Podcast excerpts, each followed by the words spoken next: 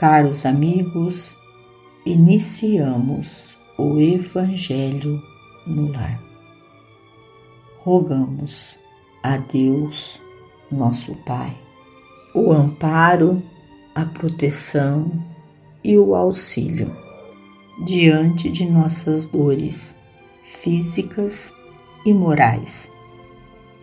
Sabemos que a oração é o arrimo dos fracos, o amparo dos combalidos, o sustento dos sofredores. Dai-nos, ó Deus, este sustento, este amparo, Dai-nos esta sustentação de que tanto precisamos diante dos embates e lutas que a vida terrena nos apresenta.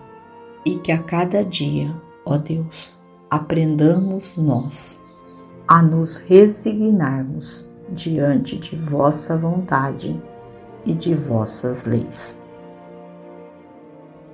Do livro Estude e Viva três conclusões. O tempo concedido ao espírito para uma reencarnação, por mais longo, é sempre curto comparado ao serviço que somos chamados a realizar. Importante assim o aproveitamento das horas.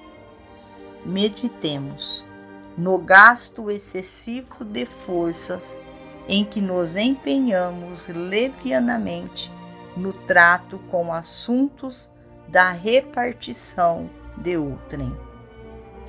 Quantos milhares de minutos e de frases esbanjamos por décadas sem a mínima utilidade, ventilando temas e questões que não nos dizem respeito?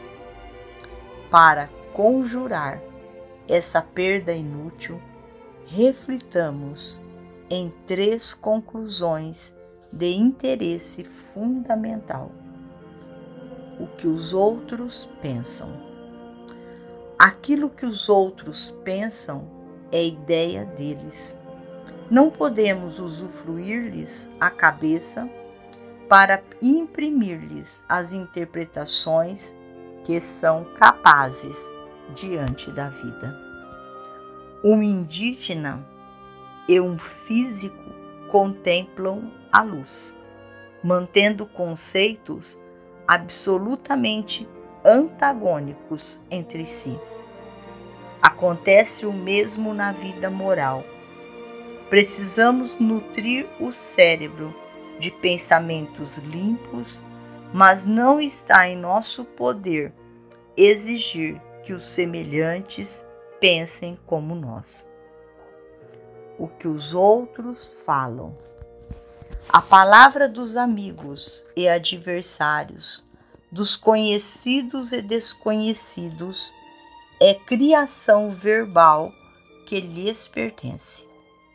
Expressam-se como podem e comentam as ocorrências do dia a dia com sentimentos dignos ou menos dignos de que são portadores. Efetivamente, é dever nosso cultivar a conversação criteriosa. Contudo, não dispomos de meios para interferir na manifestação pessoal dos entes que nos cercam, por mais caros que nos sejam o que os outros fazem. A atividade dos nossos irmãos é fruto de escolha e resolução que lhes cabe. Sabemos que a sabedoria divina não nos criou para cópias uns dos outros. Cada consciência é domínio à parte.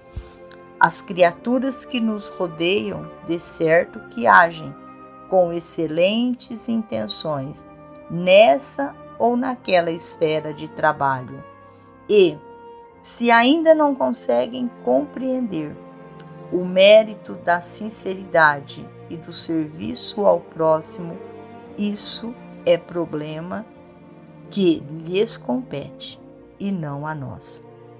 Fácil deduzir que não podemos fugir da ação nobilitante a benefício de nós mesmos, mas não nos compete impor nas decisões alheias que o próprio Criador deixa-as livres.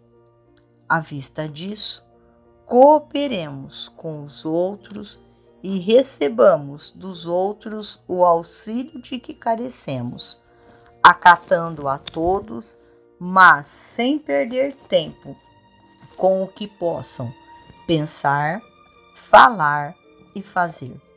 Em suma, respeito para os outros e obrigação para nós. André Luiz. Finalizamos ao Evangelho agradecidos a Deus, a Jesus, a Maria de Nazaré, nossa mãe amorada, aos nossos amigos trabalhadores da vitória do bem. Que fiquemos todos na paz do Mestre Jesus e até amanhã, se Deus assim o permitir.